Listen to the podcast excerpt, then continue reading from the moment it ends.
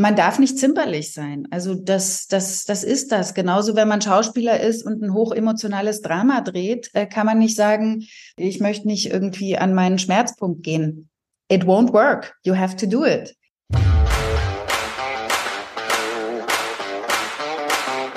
All You Can Stream, dein Navigator durch die Streaming-Welt. Hi, ich bin Micha. Und ich bin Melanie. Als Redakteure von TV Digital und Streaming interviewen wir Stars aus dem In- und Ausland und besuchen regelmäßig aktuelle Dreharbeiten. Hier verraten wir euch, welche Streaming-Neustart sich wirklich lohnt.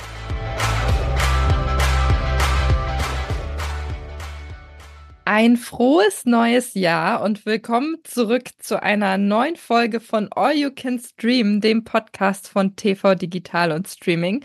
Wir freuen uns sehr, dass ihr euch auch 2024 wieder entscheidet, mit uns durch die Streaming-Highlights zu marschieren.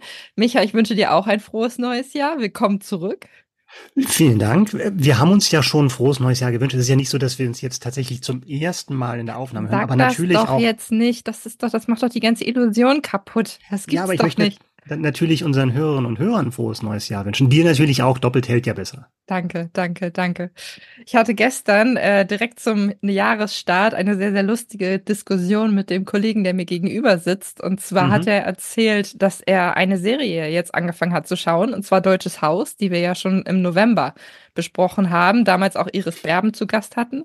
Ja. Und er hat aber ein, ein Problem, ist hart gesagt, er hat ein Problem mit einer anderen Darstellerin in dieser Serie. Und zwar geht es Mhm. um Anke Engelke. Und er hat zu mir gesagt, was ich sehr amüsant fand, jedes Mal, wenn er jetzt Anke Engelke in dieser Serie sieht, sieht er ihre alten Sketchrollen. Also er hat, kann sich nicht so richtig davon befreien, dass sie normalerweise lustige Charaktere spielt und nimmt Okay. das eben auch in diese Serie mit. Habe ich dann sehr lange drüber nachgedacht, ob ich das verstehen kann, in dem Fall nicht. Ich weiß nicht, wie geht's dir da? Kannst du sagen, dass du wirklich Rollen hast oder Schauspieler hast, wo du die nicht von gewissen Rollen irgendwie lösen kannst? Bei Anke Engelke habe ich das Problem nicht. Die hat ja schon seit einigen Jahren dann auch ernstere Sachen, ernstere Stoffe gespielt. Ich kann aber, ich kann aber nachvollziehen, was der Kollege, den ich jetzt nicht namentlich nennen möchte, was der meint. Äh, weil mir geht das auch manchmal so, dass natürlich erstmal eine Hürde da ist, wenn du Leute wirklich nur aus dem komischen Fach kennst, wo sie jahrelang dann auch vielleicht irgendwie eher so klamaukige Sachen gemacht haben, dass es dann natürlich schwieriger ist, denen eine ernste Rolle abzukaufen. Ja, ich finde das spannend, weil bei Anke Engelke habe ich das überhaupt nicht. Also gar Nee. nicht. Die hat ja jetzt äh, rund um Silvester auch wieder diese Kurzschlussreihe fortgeführt und da spielt sie ja auch eine, eine amüsante, also es ist amüsant, aber es hat schon einen gewissen ernsthaften Touch. Hm. anders als ihre damaligen Rollen eben entsprechend. Und da habe ich das nicht. Bei wem ich das habe, und ich habe wirklich lange nach jemandem gesucht, ist Gal Gadot. Weil egal Mhm. wen die spielt, die ist für mich Wonder Woman. Es ist, Okay. also, die kann ich von dieser Rolle überhaupt nicht lösen. Ich sehe sie und ich sehe Wonder Woman, was aber möglicherweise auch daran liegt, dass sie häufig Rollen spielt, die in eine ähnliche Richtung gehen. Mhm, okay. Da spielt natürlich das Äußere auch eine, eine große Rolle dann dabei, ne? Das muss man natürlich auch sagen. Dass Aber man Anke halt diese Engelke sieht ja auch gleich, weißt du, wie ich meine? Also die ist ja nicht so, dass sie Ja. sich komplett verändert in manchen Rollen. Ja, ja. Das ist natürlich bei Gal Gadot natürlich auch diese eine Rolle, mit der sie groß geworden ist, ne? Das ist nochmal ein bisschen was anderes als bei Anke Engelke. Ja, das stimmt. Aber weißt du, wo mir das aufgefallen ist damals? Ich weiß nicht, ob du dich an den Film erinnern kannst, Das Wunder von Bern von Sönke Wortmann. Weißt du, woran ich mich erinnern kann? An die Szene mit den Hasen, die mich unfassbar traumatisiert hat. Nur kurz, Ja. um alle aufzuklären, die essen, also die, die Hasen des kleinen Jungen werden geschlachtet, er weiß es nicht, er isst sie, hat ein gutes Mahl und geht dann raus Mhm. und sieht, dass die Felle im Mülleimer liegen. Entschuldigung, es hat mich unfassbar traumatisiert, aber sprich weiter. Das war, war nicht die Szene, auf die ich hinaus wollte. Es ist auch nur eine ganz kleine Sache. Als dann zum Schluss dieses Spiel übertragen wird, 1954, das Finale von Bern, dann haben sie einen Kommentator da, der die Spielszenen so kommentiert wie damals im Radio, bei der berühmten Radioreportage von äh, Herbert Zimmermann. Und die haben für diese, für diese Sätze, oder der Regisseur Sönke Wortmann, hat einen Comedian genommen äh, von Till und Obel, Obel von Till und Obel. Das ist so, war so, ein- so ein Comedy-Duo. Und das war so sehr, vielleicht auch nur in meinem Kopf, so sehr Parodie, weil das halt diese berühmten Sätze aus dem Hintergrund müsste Rahn schießen, Rahn schießt, Tor und sowas. Das war dann so überdreht, dann auch mit diesem, wo sich die Stimme überschlägt und das hat mich dann total rausgezogen. Was sollte ja eigentlich das dramatische Finale und die Erlösung in diesem, in diesem Film sein? Und das, ich habe die ganze Zeit nur gesagt, das kannst du nicht machen. Du kannst da keinen Comedian diese, diese, diesen Kommentar sprechen lassen, was halt schon so oft parodiert wurde, wahrscheinlich auch von ihm selber. Das hat mich total rausgezogen. Ansonsten glaube ich tatsächlich, dass Comedians meistens unterschätzt sind, weil richtig gute Comedians haben, glaube ich, auch schon die Anlagen für dramatische Rollen drin, die dann zum Tragen kommen, wenn sie richtig gute Rollen bekommen, die gut geschrieben und inszeniert sind. Ja, ein schauspielerisches Talent ist bei denen ja ohnehin schon gegeben. Das wissen wir dann ja auch alle. Also von daher, ja, ich, ich glaube, man muss versuchen, sich davon frei zu machen und tatsächlich sich auf, den, auf die jeweilige, Produktion einzulassen. Weil mhm. ich glaube, das ist auch ein bisschen gemein, die Leute dann wirklich auf eine Rolle zu reduzieren, was andererseits natürlich auch ein Kompliment ist, weil sie das dann ja entsprechend gut gespielt haben. Ne? Aber nichtsdestotrotz. Auf, auf jeden Fall, aber ich, mal schau dir solche Leute an wie Robin Williams, der ja auch wirklich als Stand-up-Comedian angefangen hat und da wirklich dann die albernsten Sachen auf der Bühne gemacht haben und in einem Satz viermal mit unterschiedlicher Stimme gesprochen hat, ne? Und dann trotzdem dann dramatischer Schauspieler in, dann halt zeigen konnte, was er wirklich für ein Talent hat, auch für, für tragische Rollen. Ja, stimmt. Ich glaube, da gibt es einige Beispiele. Ich weiß nicht, ob wir jetzt in dieser Folge noch welche dabei haben, um mal kurz den Schlenker zu kriegen. Wir wollen nämlich euch noch ein paar Streaming-Highlights vorstellen. Und zwar haben wir wieder einiges Spannendes mit dabei in der neuen Folge im neuen Jahr. Micha, magst du einmal kurz einen Überblick geben? Sehr gerne, klar. Wir haben in der Folge diesmal dabei die Schneegesellschaft. Das ist eine wirklich packende Überlebensgeschichte nach einer wahren Begebenheit. Und wir haben die tougheste Frau im deutschen Fernsehen dabei. Melanie hat nämlich mit Lisa Maria Potthoff gesprochen über die Reihe Sarah Kur. Könnt ihr auch schon drauf gespannt sein auf das Interview. Wir haben The Outlaws, eine britische Comedy-Serie vom Co-Schöpfer von The Office, was ja auch so ein, so ein Meilenstein der Comedy-Geschichte war. Und zu guter Letzt haben wir True Detective Night Country, eine neue Staffel der Hit-Reihe, die diesmal, die waren ja schon immer sehr, sehr prominent besetzt, aber diesmal besonders mit der zweifachen Oscar-Preisträgerin Jodie Foster. Und bevor es jetzt losgeht, einmal noch an euch der Aufruf, folgt uns gerne auf der Podcast-Plattform eures Vertrauens, lasst uns ein Like da, dann seid ihr immer informiert, wenn eine neue Erfolge erscheint. Und folgt uns selbstverständlich auch gerne bei Instagram. Dort sind wir erreichbar unter allyoucanstream-podcast. Da seid ihr auch immer im Bilde, was aktuelle Themen unsererseits in den Folgen betrifft. Lieber Micha, ja. Hast du eigentlich Flugangst? Nee, habe ich nicht. Obwohl, wenn ich solche Filme sehe wie den folgenden, dann, dann kann ich umso mehr Leute verstehen, die dann ungutes Gefühl haben, in so eine, in so eine Röhre reinzusteigen. Ich habe Flugangst und als ich den Trailer für die folgende Produktion ja. gesehen habe, ging mir tatsächlich noch ein bisschen schlechter diesbezüglich. Und zwar geht es um die Schneegesellschaft, ist ab sofort bei Netflix verfügbar gib erstmal kurz einen Überblick, um was es geht, bevor wir uns genauer mit der Dramatik beschäftigen. Ja, wir befinden uns im Jahr 1972 und das hatte ich ja vorhin schon angedeutet, das ist eine wahre Geschichte. Ein, äh, ein uruguayisches Flugzeug, eine Chartermaschine, hat eine, eine Rugby-Mannschaft, also alles sehr junge Leute dabei an Bord, sind auf dem Weg nach Chile und stürzen ab über den Anden in 3500 Metern Höhe. Und das sind 45 Passagiere anfangs. Und man kann sich vorstellen, an, äh, das sind wirklich lebensunfreundliche, lebensfeindliche Bedingungen da. Also Kälte, Lawinen, alles Mögliche kommt da zusammen und sie werden auch nicht gefunden. Also das ist dann tatsächlich so ein Gebiet, was so uneinsehbar ist, selbst für Rettungsmaschinen, die sich natürlich auf den Weg machen nach dem Absturz, wissen aber nicht genau, wo sie suchen müssen und führt dazu, dass die eben nicht gefunden werden und sich tatsächlich dort dann im Eis arrangieren müssen und versuchen zu überleben. Und dazu gehört dann tatsächlich auch die Nahrungssuche, die natürlich begrenzt ist, was dazu führte, weshalb der Fall auch dann relativ berühmt wurde, dass die äh, Überlebenden dann tatsächlich das Fleisch der Leichen der anderen Mitreisenden gegessen haben. Es ist, klingt wie ein absoluter Albtraum, also ein absoluter Albtraum. Hat mich ein bisschen erinnert an einen Film, den ich vor geraumer Zeit gesehen habe, und zwar Zwischen zwei Leben mit Kate Winslet und Idris Elba, was mhm. auch so ein Survival-Drama in einem ähnlichen Szenario war, wo sie sich dann ja. eben auch durch den Schnee entsprechend zurückkämpfen mussten. Der Film ist jetzt auch noch ab 16 freigegeben. Da habe ich mich, du hast es jetzt schon geschildert, gefragt, wie makaber wird das denn im Verlauf des Films? Wie viel sieht man da? Weil wenn du schon sagst, die fangen an, das Fleisch der Leichen zu essen, mhm. schwierig.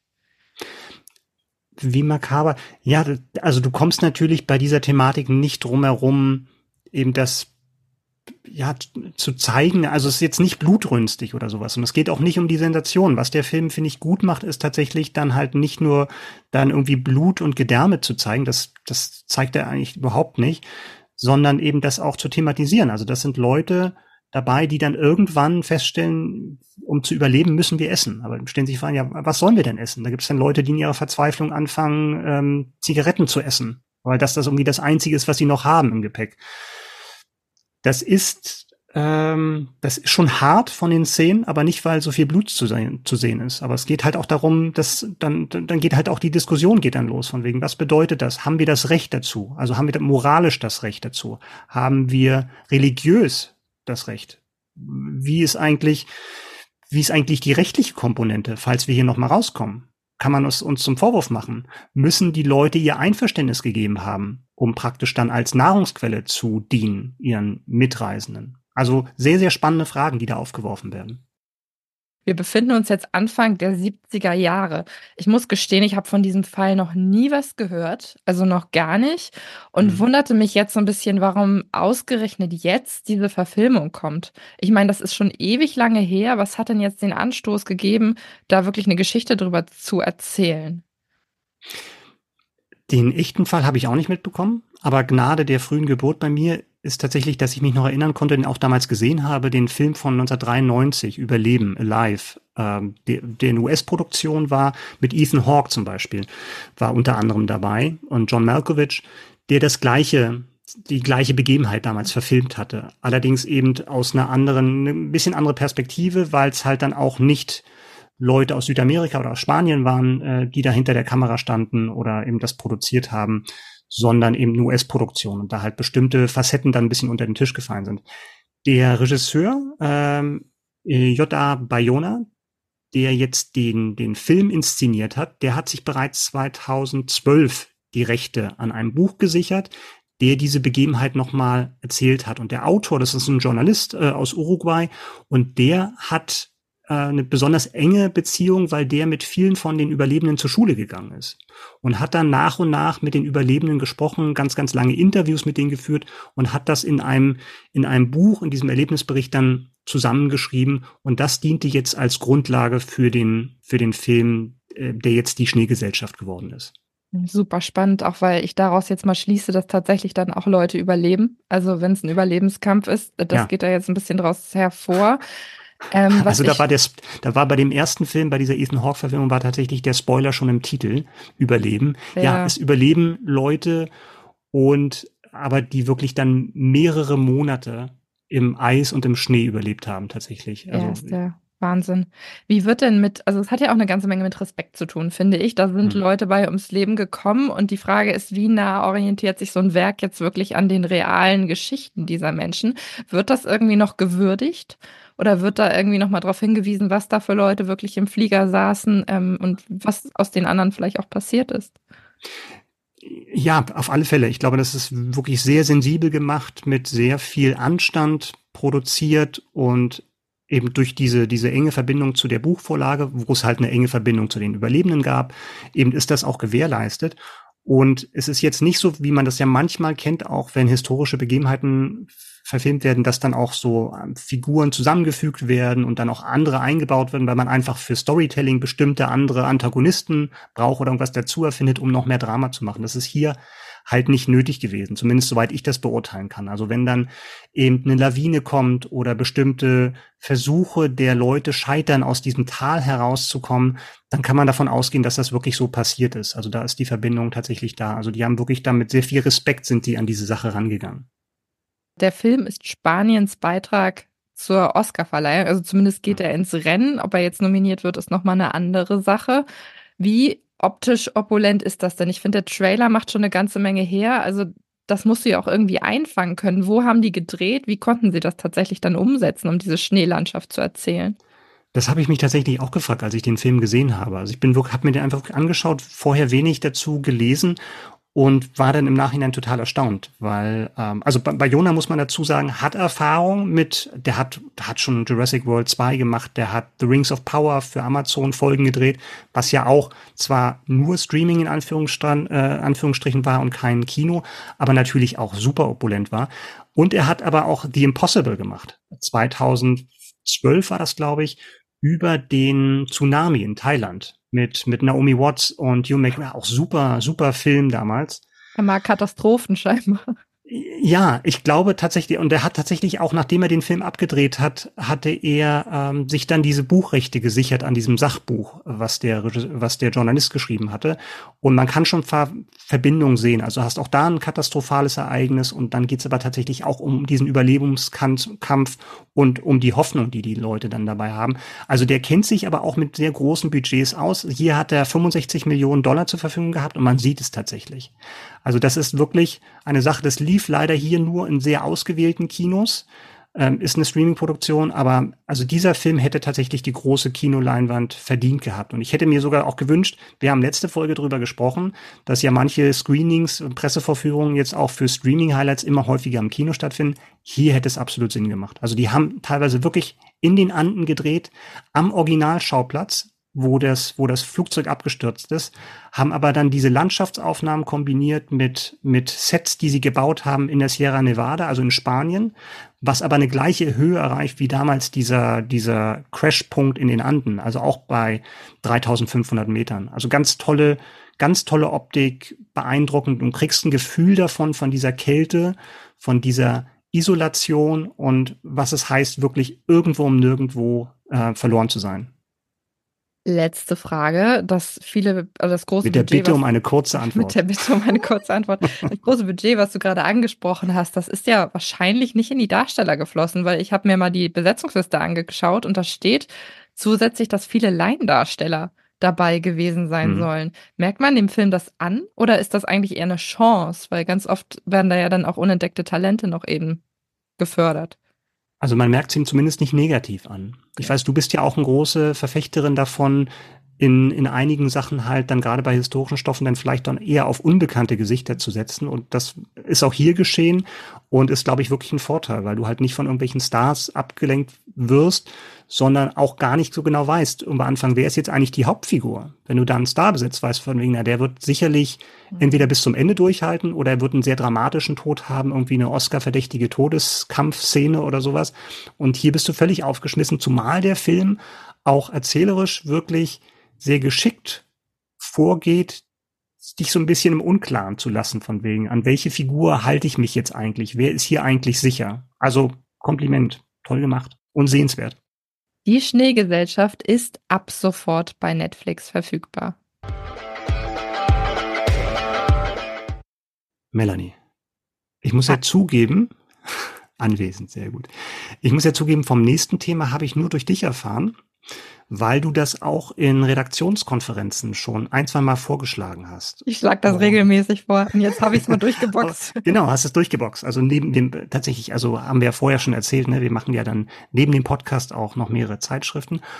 Und es geht um einen neuen Teil der Sarah Chor-Reihe. Der Fall heißt Zement, ist ab 13.01. in der ZDF Mediathek verfügbar. Und für die Uneingeweihten, also ich bin ja so halb eingeweiht bisher, aber für die ganz Uneingeweihten, was ist die Reihe Sarah Chor und wer ist die Person Sarah Chor? Die Person Sarah Chor ist eine Ermittlerin, die einst von Berlin nach Hamburg versetzt wurde, aus verschiedenen privaten und beruflichen Gründen. Und sie ist im Laufe der Jahre oder auch durch gewisse Traumata, die sie durchlebt hat, zur Einzelkämpferin geworden. Sie hatte auch eine Beziehung mit ihrem Chef, das können wir aber so ein bisschen vernachlässigen, das ist alles so ein bisschen hin und her. Aber was sie auszeichnet, ist, dass sie sehr vehement für die Dinge kämpft, die sie als richtig empfindet oder die sie eben auch mit Gerechtigkeit verbindet und dabei auch nicht davor zurückschreckt, Wege zu gehen, die andere vielleicht nicht gegangen wären und äh, Methoden zu verwenden, die andere vielleicht auch nicht unbedingt verwendet hätten. Genau, es spielt in Hamburg und es ist der mittlerweile sogar neunte Fall der Reihe, also es läuft schon seit mhm. 2014.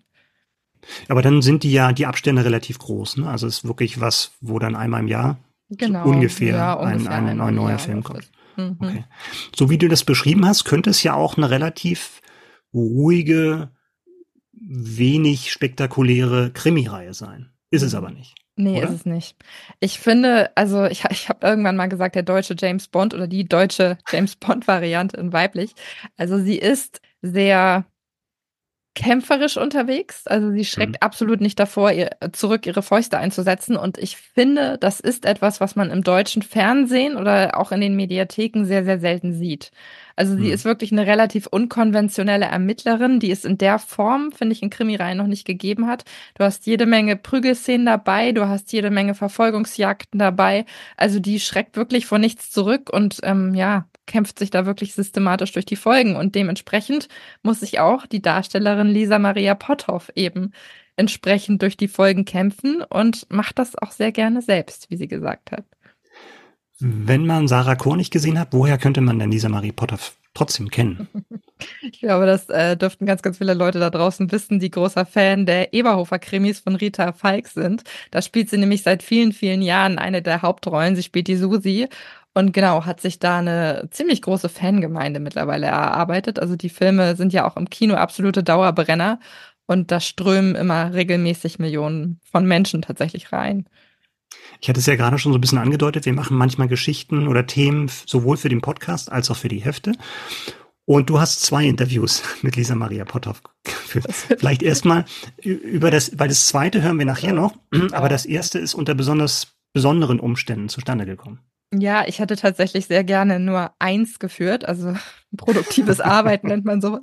Was Nein, nicht an ihr, was nicht an ihr liegt. Äh, nee, es liegt nicht an ihr. Und zwar hat sie mir in dem ersten Interview tatsächlich offenbart, dass dadurch, dass sie so viele Stunts am Set hat, die natürlich unter absolut perfekten Sicherheitsbedingungen immer ablaufen, aber passieren kann halt einfach mal was. Ihr da tatsächlich einmal was passiert ist. Und zwar hat sie sich äh, am Knie verletzt, äh, den Meniskus gerissen. Ich glaube, es ist gerissen. Kreuzband und Meniskus, da ist ein bisschen was passiert. Und sie war an dem Tag, wo wir miteinander gesprochen haben, gerade auf dem Weg ins Krankenhaus im Auto unterwegs und dementsprechend war es ein bisschen schwierig, ein Podcast-Interview zu führen, weil man sonst die Autogeräusche im Hintergrund gehabt hätte. Ambient-Sound ist doch schön. Warum nicht? Ja, also, ja genau. Mit, mit Sirenen vielleicht noch ins Krankenhaus dann. Äh, Aber ich, ich finde es ganz schön, weißt du, wenn dann kannst du dich so ein bisschen annähern. Wir haben uns dann auch darüber Ja. unterhalten, wie es ihr dann wieder geht jetzt. Also Hm. man, man entwickelt so eine Beziehung zueinander, wenn man in unregelmäßigen Abständen miteinander spricht. Vielleicht noch kurz, bevor wir zum Interview kommen, ist denn deiner Meinung nach jetzt der neue Fall oder die, die, der neue Film Zement, ist das eine gute Möglichkeit für Neulinge einzusteigen oder würdest du sagen, dann doch lieber mit Teil 1 anfangen in der ZDF-Mediathek? Nee, ich finde, das funktioniert immer für sich. Also du kannst mit jedem einzelnen Fall neu einschalten. Es wird natürlich auf vorherige Geschehnisse oder private Vorkommen verwiesen, aber es ist nicht so, dass du da Vorwissen haben müsstest, um überhaupt reinzukommen.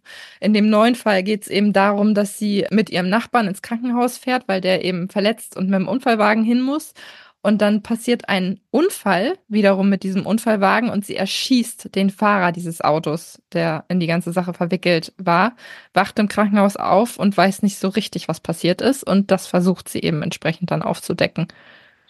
Klingt spannend. Möchtest du noch irgendwas sagen, bevor wir zum Interview kommen? Nö, eigentlich nicht. Das Nee, spricht das für sich, Interview- meinst du? Das Interview spricht eigentlich für sich. Nee, wir haben natürlich, natürlich über ihre Verletzung gesprochen, darüber, wie wichtig die Vorbereitungen für diese Stunts sind, wie sie sich im Laufe der Jahre da auch Erfahrungen in Sachen Kampfkunst erarbeitet hat, wo sie mittlerweile großer Fan von ist und was tatsächlich die Schwierigkeiten bei der Umsetzung entsprechend am Set dann auch sein können.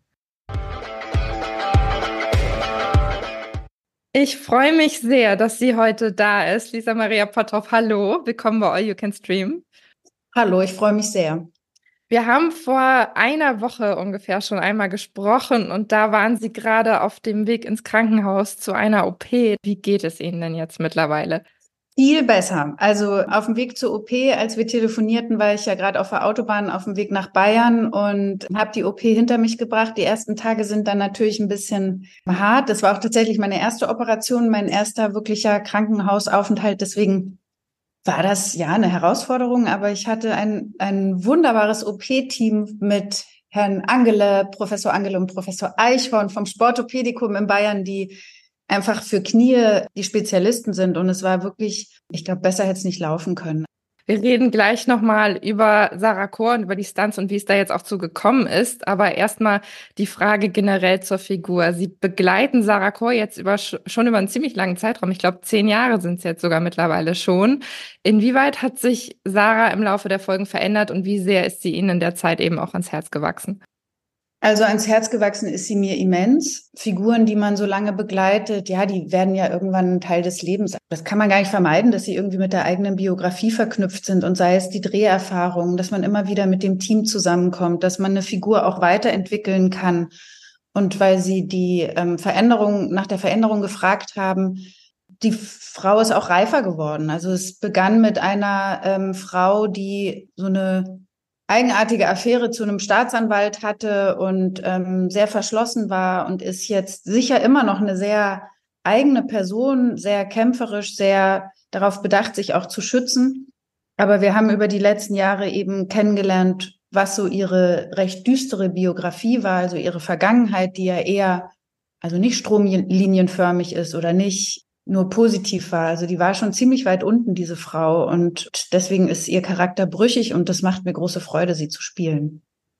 Ich habe die Reihe auch von Anfang an gesehen und die Stunts, die da drin sind, fallen einfach auf, weil das fürs deutsche Fernsehen irgendwie ein bisschen ungewöhnlich ist. Sie machen die zum Großteil selbst. Wie sehen denn da die konkreten Vorbereitungen aus? Timo Berndt, unser Autor, schreibt ein Buch, überlegt sich einen Fall zusammen mit der Redaktion und der Produktion, ähm, was, was das nächste Thema sein könnte und schreibt in dem Drehbuch, ähm, was körperlich eben so passiert. Und dann äh, kommt das Drehbuch zu unserem Standkoordinator Vanja Götz, der Vorschläge macht zu insbesondere den Faustkämpfen oder zu, wir hatten ja auch schon diverse Schießereien oder Autostunts. Und ähm, dann werden Previs entwickelt. Previs sind so kleine Videofilmchen, die vorgedreht werden von dem Stunt-Team, wo visualisiert wird, wie so etwas aussehen könnte in einer Studioatmosphäre. Und wenn die Redaktion, die Produktion und Regie sagt, okay, das können wir uns so vorstellen, dann fangen wir an, nach dieser Previs zu ähm, trainieren. Das ist im Grunde ja wie Nachtanzen. Also die Stunt-Leute haben es vorgemacht, wie äh, äh, Schlagkombinationen sein könnten, wie Stürze und Rollen. Und, und dann fangen wir an, also entweder ich mit Stuntleuten oder mit äh, Schauspielkollegen, das zu trainieren. Das ist dann ungefähr so vier bis sechs Wochen vorher, dass die konkreten Stuntproben losgehen. Und dann sind wir am Drehtag eigentlich super vorbereitet, weil es nur noch abliefern ist. Also wie bei einer Let's Dance Show sozusagen. Äh, die haben dann ihre Trainings und dann ist große Show und dann äh, führen sie den Tanz vor. Es ist im Grunde bei uns so am, am Drehort und dann wird es Stück für Stück abgefilmt. Dafür brauchen Sie aber ja ein grundlegendes Fitnesslevel, wahrscheinlich schon in den Wochen und Monaten vor den Dreharbeiten. Wie bereiten Sie sich da vor? Ist das durchgehend, dass Sie das ganze Jahr fit sind oder tatsächlich nur in dem Zeitraum unmittelbar vor Sarah Chor? Ich trainiere mittlerweile das ganze Jahr. Ähm, das hängt aber damit zusammen, dass die Kampfkunst, also ich sage ungern Kampfsport, ich sage eher Kampfkunst, dass die Kampfkunst meine Leidenschaft geworden ist. Also Kampfsport ist ja eher das Kompetitive, dass man in den Ring steigt, dass man irgendwie beim Thai-Boxing in drei Runden mit einem Gegner kämpft. Das ist der sportive Aspekt. Die Kampfkunst ist ähm, eine Bewegungsform und ähm, auch de, der mentale Überbau darüber. Also man lernt ganz viel übers Leben. Man lernt, es ist nicht nur, was wir machen, ist nicht nur Taekwondo oder nur äh, Thai-Boxen oder so, sondern wir, wir lernen ganzheitlich die Kampfkunst kennen oder ich über meinen Trainer Izong Chen und ähm, genau, und das ist meine Leidenschaft und das mache ich das ganze Jahr über und versuche besser zu werden, versuche eine ganzheitlichere Kampfkünstlerin zu werden weil ich ja recht spät angefangen habe. Und deswegen ähm, mache ich es nicht nur die paar Wochen vor Dreh. Inwieweit ist das denn versicherungstechnisch auch ein Problem? Weil ich könnte mir vorstellen, dass ganz viele Produktionsfirmen auch sagen, wir müssen aufpassen, dass da auf gar keinen Fall irgendwas passiert. Steht das bei Sarah Chor auch im Raum oder hat man gesagt, da versucht man sich irgendwie drüber hinwegzusetzen und das überhaupt möglich zu machen? Nein, im Grunde sind die Sicherheitsstandards genauso streng und vorsichtig wie bei jeder anderen Produktion. Wir machen immer nur das, was äh, vertretbar ist. Wir proben sehr intensiv. Also je genauer man weiß, was man, was man tut, desto mehr ist man gewiss, was ist möglich und was nicht. Äh, wir haben Protektoren, wir haben Standmatten, wir haben für insbesondere für die Kollegen, für die Schauspielkollegen auch Doubles von Sprüngen oder Rollen, die äh, zu herausfordernd sind für einen normalen Schauspieler ohne große Kampfkunsterfahrung oder Kampfsporterfahrung. Jetzt in unserem Fall war es im Grunde, wie es ist, also das kennt jeder Schauspieler. Man geht an Drehort, eine Kollegin von mir musste am Strand joggen, ähm, sollte aufgenommen werden. Sie joggt den Strand entlang. Mein Gott, man joggt den Strand entlang, sie läuft los, bam, bam, beide Kreuzbänder raus. Es kann immer passieren. Äh, du bückst dich, der Meniskus fliegt dir um die Ohren. In unserem Fall ist es natürlich eine andere Situation mit Kämpfen und dass man natürlich sich einem gewissen Risiko aussetzt. Aber es ist schon, also dafür, dass wir zehn Jahre diese Filme machen, jetzt ist das erste Mal was passiert, wo man sagt, okay, das ist wirklich schwerwiegender.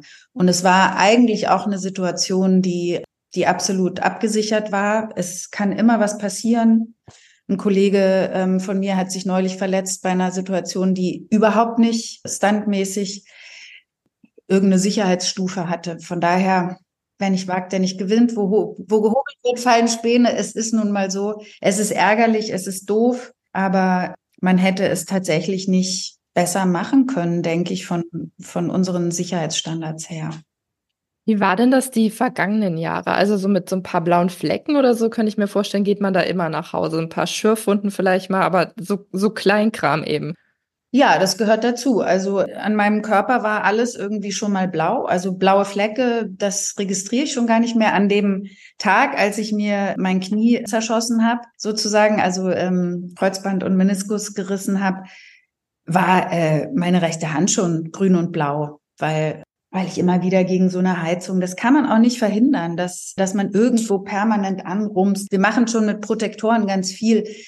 Man darf nicht zimperlich sein. Also das, das, das ist das. Genauso, wenn man Schauspieler ist und ein hochemotionales Drama dreht, äh, kann man nicht sagen, naja, aber ich finde es irgendwie, ich möchte nicht irgendwie an meinen Schmerzpunkt gehen. It won't work. You have to do it wenn ein Kollege kommt und sagt, ähm, ich habe irgendwie hier vor Angst und das tut mir zu sehr weh und, und sehr zimperlich ist, dann darf er solche Filme nicht machen. Also ich habe mir die, schon die Strecksehne gerissen. Ich hatte schon alle möglichen Kapseln in Zähnen durch.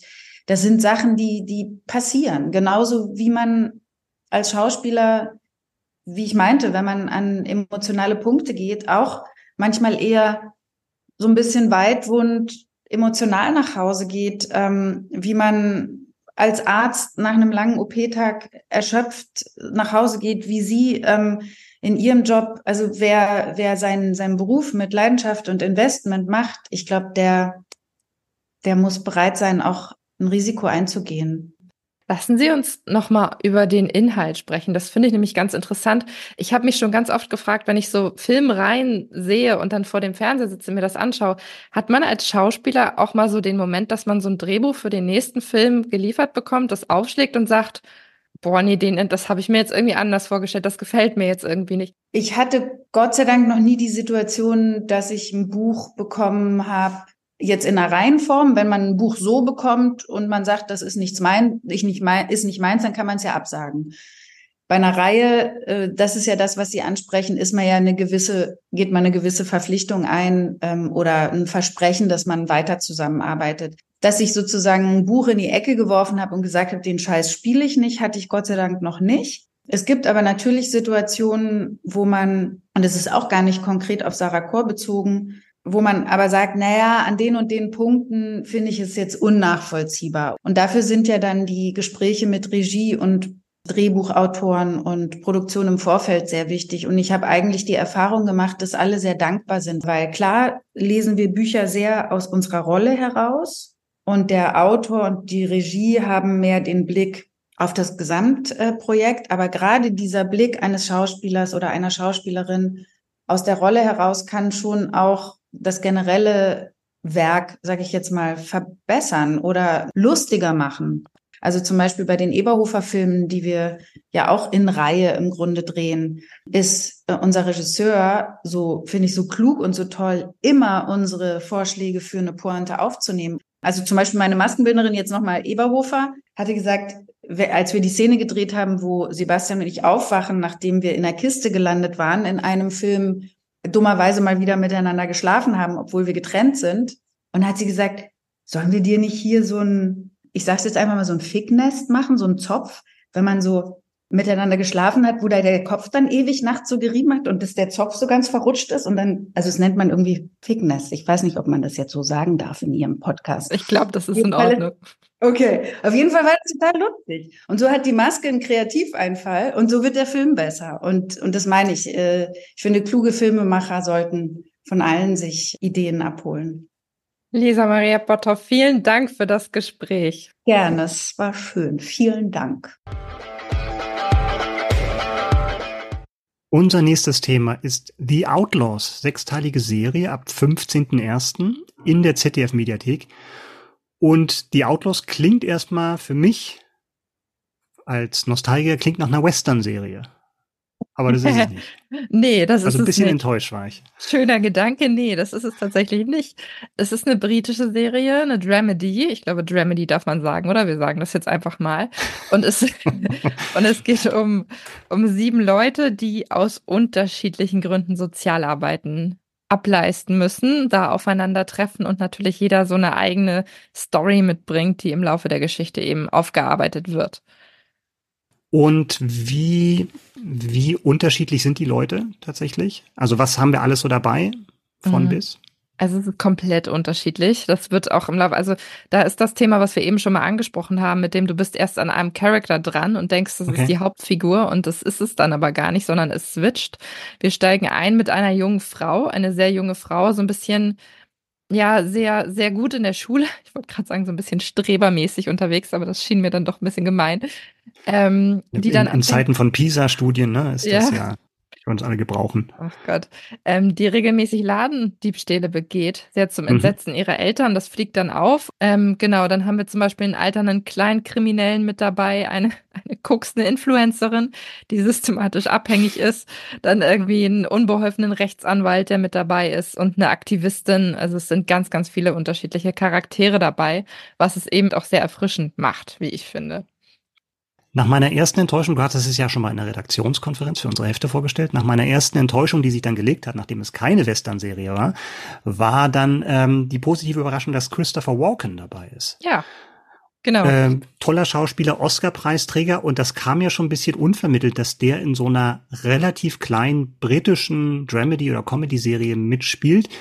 Und wir haben uns alle so ein bisschen gewundert, ne, weil es so eine, so eine unerwartete Besetzung war. Hast du irgendwie rausgefunden, wie das gekommen ist, dass er tatsächlich da besetzt wurde? Wie es gekommen ist, tatsächlich nicht. Aber ich habe mich auch gewundert. Ich habe die Besetzung angeschaut und gedacht, okay, warte, ja, kenne ich nicht, kenne ich nicht, kenne ich nicht. Moment mal, kenne ich? Den kenne ich doch. so, so ein bisschen irritierend. Aber ich mhm. kann mir schon vorstellen, dass die ähm, Filmemacher oder die Schöpfer dieser Serie eben entsprechend was damit zu tun haben. Weil kreativer Kopf hinter dieser ganzen Geschichte ist Stephen Merchant, den wir ja auch schon aus anderen Produktionen kennen, der auch selber in diesem Fall mitspielt. Also er ist selbst dabei mhm. und hat unter anderem die ähm, UK-Version von The Office mitentwickelt, die ja. mit Ricky Gervais war. Und ich habe die andere, ich habe die amerikanische Variante geschaut, also durchgesuchtet, aber auch in die britische Variante mal reingeschaut. Für alle, die es jetzt nicht wissen, es ist quasi das Vorbild von Stromberg auch gewesen, was Christoph mhm. Maria Herbst ja groß gemacht hat. Und der hat jetzt eben diese Serie auch mitentwickelt. Und das ist die ganze Zeit so ein unterschwelliger schwarzer Humor, der damit durchkommt und der das Ganze eben auch mhm. so besonders macht. Und ich könnte mir vorstellen, dass das für ihn vielleicht auch ein reizvoller Aspekt gewesen ist, da entsprechend mitzuspielen. Mhm. Also für dich als Fan von der US-Version von The Office, meinst du schon, dass man diese Spuren dieses, dieses Konzeptes oder diese Art von Humor dann auch bei The Outlaws spüren kann? Ja, definitiv. Also der Humor ist ähnlich, aber nichtsdestotrotz ist das Setting halt ein komplett anderes. Also da musst du dich erstmal dran gewöhnen, weil bei The Office ist es ja ein relativ geschlossenes äh, geschlossener Raum, den du da irgendwie mhm. hast. Also du hast in erster Linie eben dieses Büro, um das es geht. Und hier hast du halt ganz viele verschiedene Settings, die da mit reinspielen, weil ja auch die Backgrounds der Fi Figuren eben erzählt werden. Dann hast du hier eine Wohnung, da eine Wohnung, da irgendwie das Polizeipräsidium, wo es drin spielt und dann wieder der Bereich, wo sie alle aufeinandertreffen. Also das mhm. kannst du nicht so richtig vergleichen, aber der Humor ist auf jeden Fall ähnlich, weil es kommen dann so lustige Sprüche bei der Tochter zum Beispiel, wo die Eltern merken, dass sie dann eben Ladendiebstähle begangen hat, total entsetzt sind, weil sie eigentlich eine Streberin ist. Und dann kommt so ganz trocken irgendwie und auch halb verzweifelt, ja, wir hätten ihr niemals erlauben dürfen, dass sie Netflix hat. Also das, das, das hat definitiv zum Abrutsch beigetragen und sowas. Also das ist dann schon herrlich trocken erzählt und das macht einfach Spaß hast du erzählt, das sind also Leute, die sich ähm, die jetzt Sozialstunden ableisten müssen. Ich habe nur den Trailer gesehen. Da geht's ja noch ein bisschen weiter. Jetzt musst du entscheiden, wie viel du noch verraten möchtest über diese Sozialstunden, die sie gemeinsam ableisten, hinaus. Weil da passiert ja dann doch noch was, was dann noch mal eine gewisse Handlung dann äh, in Gang setzt.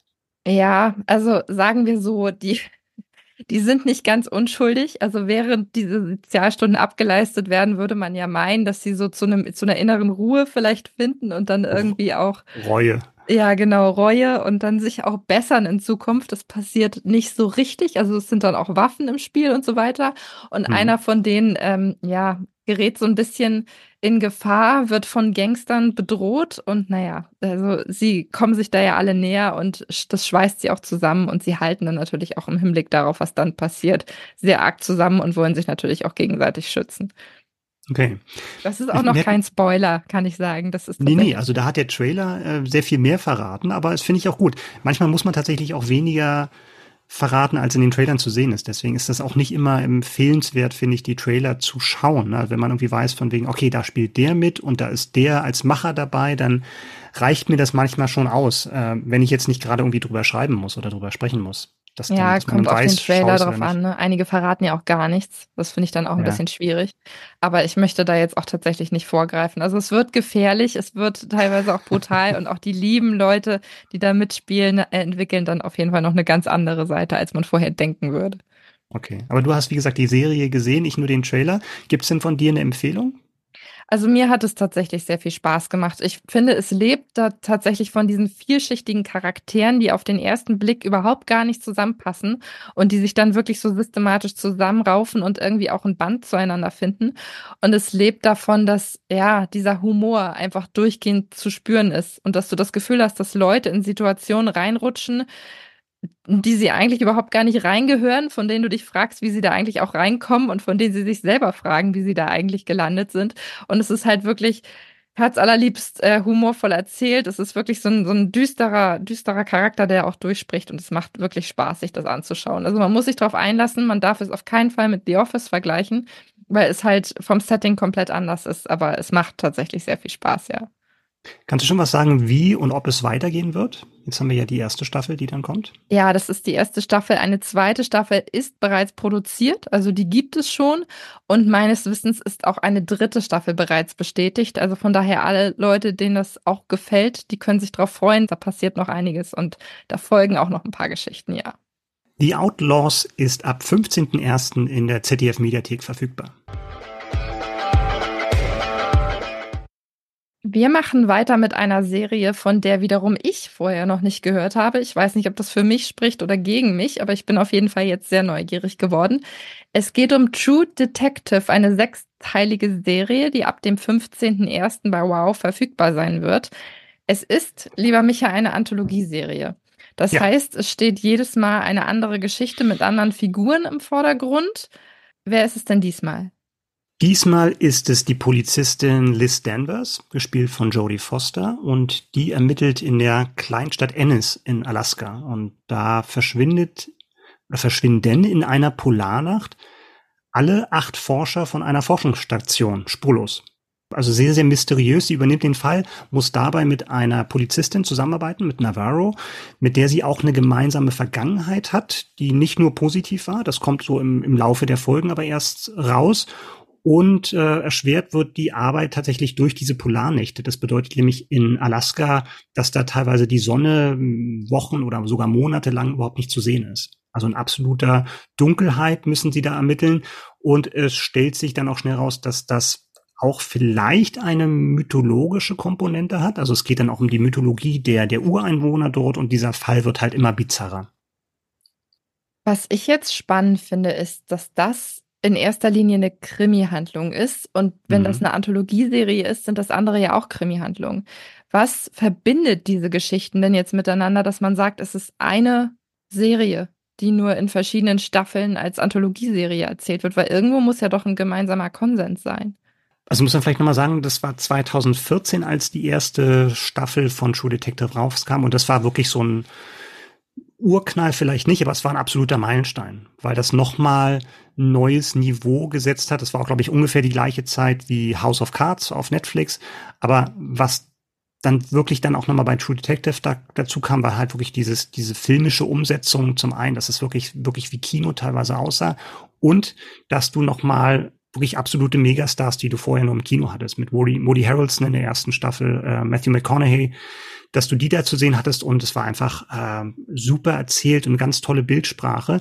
Und die verbindenden Elemente dann waren tatsächlich immer, dass du natürlich ein ein Kriminalfall hast, wenn du ihn so nennen möchtest, aber dann auch nochmal speziell die Beziehung der beiden Ermittler, die oftmals sehr unterschiedlich sind. Und das ist halt auch ein Großteil immer der, der Elemente von True Detective. Wie stehen diese beiden zueinander? Wie schaffen sie es möglicherweise, den im Fall gemeinsam zu lösen und welchen Abgründen ihrer eigenen Psyche müssen sie sich im Laufe der Ermittlungen stellen. Erinnert mich gerade so ein bisschen an der Pass, als wenn das da auch ja. von der Ermittlerkombi ein bisschen gut rein, also ja. ein bisschen gut, es könnte gut reinpassen, ja. oder? Ab, absolut. Also der, der Pass basierte ja dann, war ja auch eine Adaption von einer Scandinoir-Serie von Die Brücke. Und da kann man natürlich jetzt gerade durch dieses Ambiente jetzt in der mittlerweile vierten Staffel von True Detective, die heißt ja Night Country, mittlerweile ja auch dann wieder sehen, dass sich das so ein bisschen in den Schwanz beißt, ne? weil das dann halt dann, dann auch wieder tatsächlich an diese skandinavischen Krimis erinnert, die dann halt in der Einöde spielen und wo das Wetter auch einen großen Einfluss hat. Ja, aber klar, der Pass ist natürlich dann da auch ähm, auch eine, eine Variante, an die man denken kann, insbesondere in Staffel 1, wo es ja dann tatsächlich auch so um, um lokale Mythen ging. Äh, mit diesem Krampus war das, glaube ich, da in der ersten Staffel, äh, wo man da tatsächlich so eine Ver Verbindung sehen kann. Der Krampusmörder war das doch, oder? Ich überlege gerade, ob das in der so ersten oder ne? zweiten Staffel war. Ich glaube, das war die erste. Ja, das war die erste. Sein, die zweite die war ja war. dieses Bruder, Bruderpaar. Ach ja, ja, stimmt. Ja. ja. Und dann die dritte, die mich äh, komplett verstört hat. Aber das ist ein anderes Thema. und äh, lass uns wieder bei True Detective bleiben. Und zwar sind es ja. jetzt vier Jahre, seit die letzte Staffel erschienen ist. Ich glaube, es war 2019. Mhm. Und ein Comeback schien ja lange ziemlich unwahrscheinlich. Und ich kann mich auch noch erinnern, dass wir in der Konferenz darüber geredet haben und teilweise sogar fast ein bisschen Überraschung da war, dass da jetzt ja. äh, wieder eine Fortsetzung erscheint liegt auch daran, dass es hinter den Kulissen personelle Wechsel gegeben hat, wenn ich mich da jetzt richtig eingearbeitet habe, oder? Das ist einer der Gründe. Also der, der Schöpfer, äh, Nick Pizzolatto, der praktisch auch die, die, glaube ich, die ersten Staffel auch wirklich alleine geschrieben hat, ähm, ist nicht mehr dabei. Ich glaube, er hat dann nur noch einen, so einen Proforma-Credit. Und was natürlich auch dazu kam, muss man auch fairerweise dazu sagen, dass Staffel 2 und 3 von True Detective nicht mehr anknüpfen konnten, sowohl von den Zuschauern als auch von den, von den Kritiken an diese Staffel 1, die halt tatsächlich da nochmal einen besonderen Status hatte. Insofern, ja, war es, glaube ich, so ein bisschen ungewiss, ob es überhaupt weitergeht. Und ähm, hinter den Kulissen sind jetzt äh, als Produzent Barry Jenkins dabei, den wir von Moonlight ja kennen, auch damals ja äh, Oscar prämiert war. Und äh, als Showrunner, Showrunnerin und Autorin und auch Regisseurin ist ähm, Issa Lopez dabei, eine Mexikanerin. Also relativ unbekannt, eine ganz spannende Besetzung. Aber ähm, ja, also jetzt vielleicht nicht mehr so die, die ganz großen Namen, aber trotzdem auch sehr kreativ, kreative Leute auf alle Fälle hinter der Kamera. Ja, vielleicht auch mal ganz gut, wenn ein bisschen frischer Wind in so ein Format reinkommt. Ich finde es aber auch spannend, also immer diese Anforderung, du hast Staffel 1, die hat super Kritiken und mhm. äh, alles scheint großartig, viele Zuschauer und so weiter und so fort. Dann kommt Staffel 2 und es wird immer an dem Vorgänger gemessen. Und du hast automatisch das Nachsehen, weil meistens kommst du ja einfach, du kannst nicht rankommen, weißt du? Also wenn man die erste, zweite Staffel zuerst gesendet hätte, hätte sie vielleicht mhm. auch gute Kritiken bekommen. Aber dadurch, dass sie immer mit dem Vorgänger verglichen wird, ja. schwierig. Finde ich manchmal ein bisschen ich, schade. Ich finde es aber tatsächlich bei einer Anthologieserie, wo jede Staffel ja entweder ein neuer Fall ist oder eine neue, eine neue Geschichte erzählt, eigentlich noch ein bisschen einfacher als bei einer fortlaufenden Serie. Weil wenn du wirklich eine Hit erste Staffel hast, wo du wirklich alles reinpackst als Showrunner und als Chefautor und sowas, und dann irgendwie nicht so richtig den Plan hast, wie willst du die Geschichte eigentlich weitererzählen, das ist, glaube ich, schwerer, als wenn du sagst von wegen, okay, erste Staffel ist abgeschlossen, ich suche mir neue Figuren, die spannend sind, eine neue Konstellation, die spannend ist, dazu noch einen spannenden Fall, glaube ich, dann hast du zumindest alle Möglichkeiten. Du gehst in ein anderes Setting, Staffel 1 spielte in, glaube in Louisiana, ähm, also ein ganz anderes Setting, eher so in diesen Sümpfen, Landbevölkerung, bestimmter Schlag von Menschen. Hier bist du in, in Alaska, nochmal ein ganz anderes Szenario. Insofern finde ich, hast du mit diesem Neustart eigentlich mal alle Chancen. Ja, stimmt. Und dann ist es letztendlich auch Geschmackssache, ne? Die einen finden ja. sich in dem Setting besser zurecht, die anderen in dem anderen. Also ich glaube, da gehen die Meinungen dann automatisch auseinander.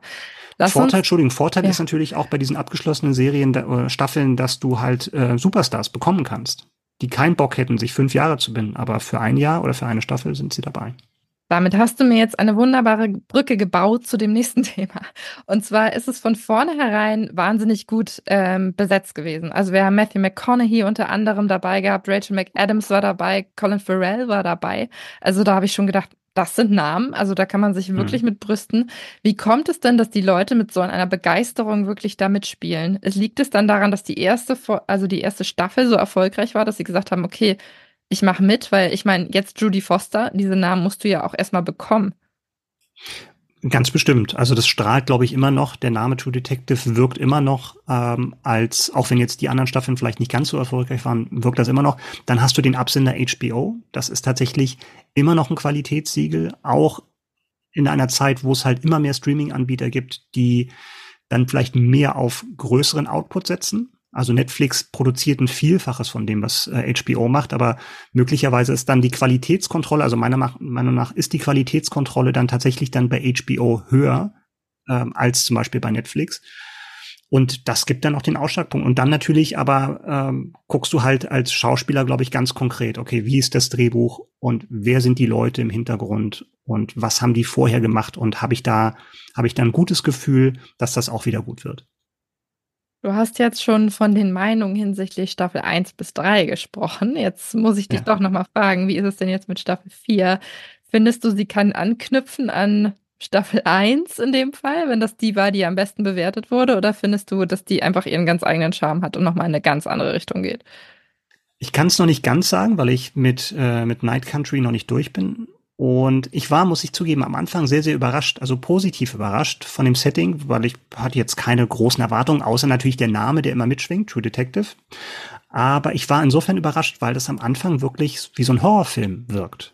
Also du hast diese, diese Station, dieses Leben auf dieser Station von den, von diesen Wissenschaftlern und plötzlich verschwinden die. Und dann, also dieses Szenario einer, einer leeren Station, wo gerade noch Leute irgendwie gescherzt haben, sich Essen gemacht haben, irgendwie ein Video gedreht haben, Ferris macht blau im, äh, auf DVD geguckt haben in der in dieser Einsamkeit und das läuft dann als Dauerschleife da. Das ist schon spooky.